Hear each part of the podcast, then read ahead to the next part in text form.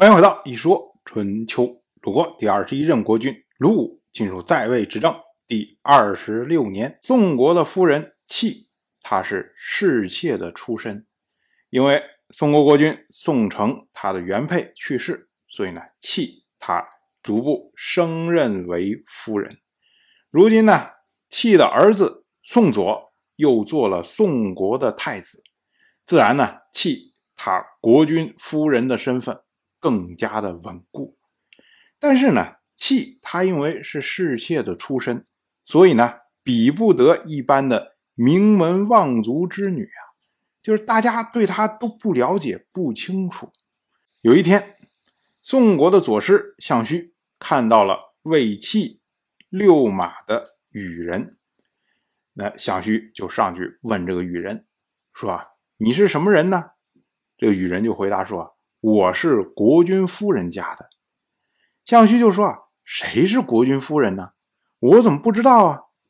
哎，这个羽人回去之后啊，就将这件事情告诉了戚。戚一听，哎，项须这话里有话呀，他马上会意，于是呢，就派人送锦和马给项须，并且呢，以玉作为见面礼，让这个使者传话说。国君的世界，气让我进献这些礼物。我们要说啊，气他这个自称里面啊，他自称为国君的侍妾，并且呢自己称名，这是把自己的地位放得非常的低，是讨好项须的意思。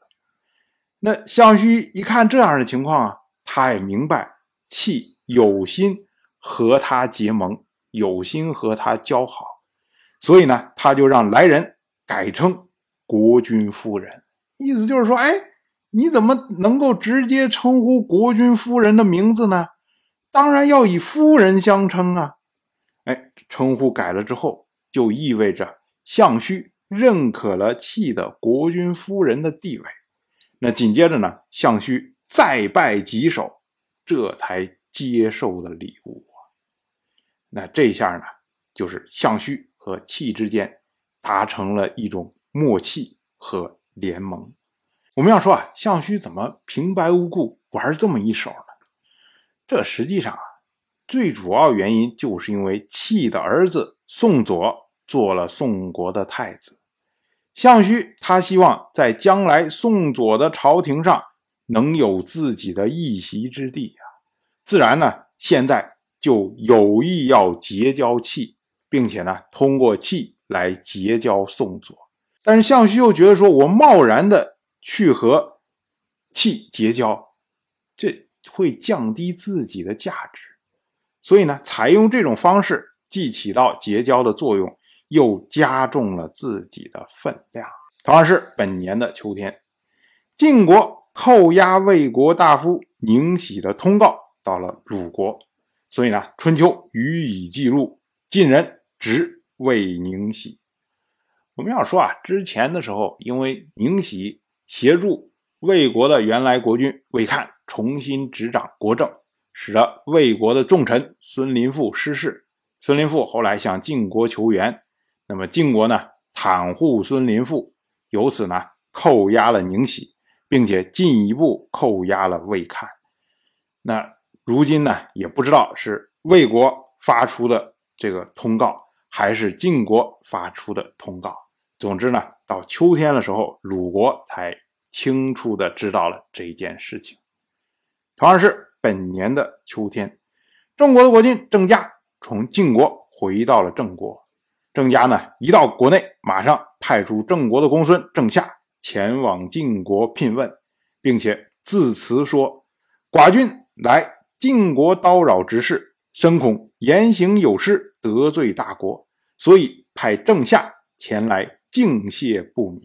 我们要说啊，之前的时候啊，郑家和齐国国君齐楚旧两个人一起到晋国去，为魏国国君魏看被晋国扣押的事情求情。那么晋国的国君晋彪最终呢，同意了两个人的求情，承诺说会释放魏看。那如今，郑家回到国内之后，立即又派郑夏前去致歉，意思呢就是说我之前的这个请求是不是有点太过唐突了？我言语中是不是有什么不敬的地方啊？哎，所以呢，请晋国这边多担待，不要介意。那这个呢是向晋国表达善意的意思。所以呢，当时的君子就称赞郑家，说他能够善事大国。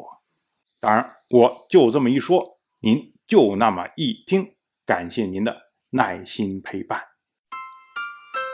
如果您对《一说春秋》这个节目感兴趣的话，请在微信中搜索公众号“一说春秋”，关注我。您不仅能得到《一说春秋》文字版的推送。还可以直接和我互动交流，我在那里等待您的真知灼见。